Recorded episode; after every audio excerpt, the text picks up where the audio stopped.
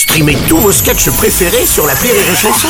Des milliers de sketchs en streaming, sans limite, gratuitement, gratuitement sur les nombreuses radios digitales Rire et Chanson.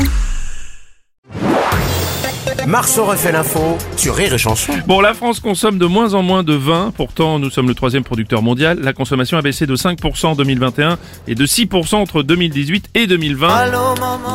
Michel Simès, bonjour. Eh bien oui Bruno, des chiffres qui contrastent par rapport à certaines idées reçues et contredisent surtout certains témoignages édifiants comme ce message laissé hier après-midi sur le répondeur de Rémi Marceau. Je précise que ce document a été formellement authentifié. Bon alors Rémi Marceau, on a passé un très très bon déjeuner, on est tous complètement arrachés. et on se dit que bah, chez toi ce serait mieux, n'est-ce pas Oui, complètement. Justement, est-ce que votre appareil à raclette fonctionne? Parce qu'on compte arriver dans 5 minutes. Oui, on a besoin de comparer. C'est très important de comparer.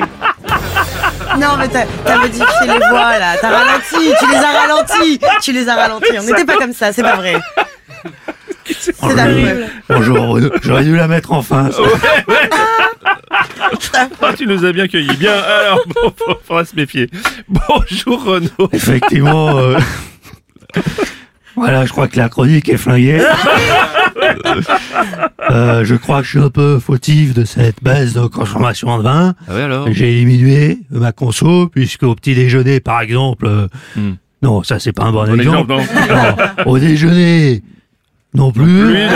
Alors, sinon, au goûter, euh, au di- alors au dîner, en fait, c'est pas ma faute.